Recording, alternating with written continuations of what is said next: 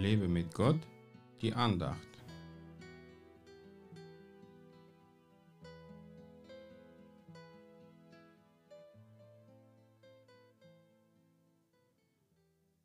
Wie lieblich sind auf den Bergen die Füße dessen, der frohe Botschaft bringt, der Frieden verkündet, der gute Botschaft bringt, der Heil verkündet, der zu Zion spricht, dein Gott herrscht als König.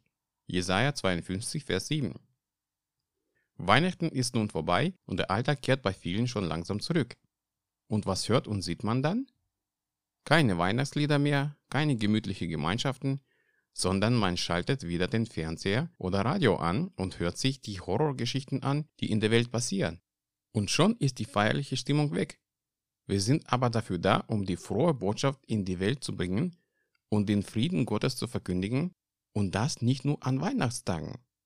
Es gibt noch sehr viele Menschen in der Welt, die sich nach dem Frieden im eigenen Herzen sehnen. Den finden sie nirgendwo, außer im Herrn, den sie vorher kennenlernen sollten. Jesus Christus ist unser Friedefürst. Unser Gott herrscht als König, dem keine Macht der Welt widersprechen kann. Jeder von uns hat eine wunderbare Berufung, Träger der frohen Botschaft.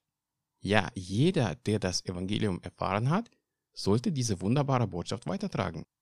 Natürlich, in der Welt herrscht die Finsternis, was man heute dank modernen Medien noch deutlicher sehen kann. Aber wir sind das Licht und wir sollen strahlen. Das ist doch eigentlich nicht schwer. Strahle doch deinen Nachbarn an. Ja, mach das jeden Tag, bis er zu dir kommt und dich fragt, was strahlst du denn eigentlich immer so?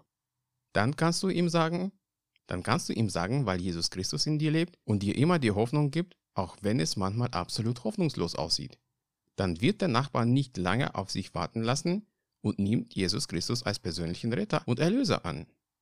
Lass dich jeden Tag von Gott als Kanal der frohen Botschaft gebrauchen, um Jesus in deiner Umgebung bekannter zu machen. Gott segne dich. Mehr Andachten findest du unter www.lebemitgott.de.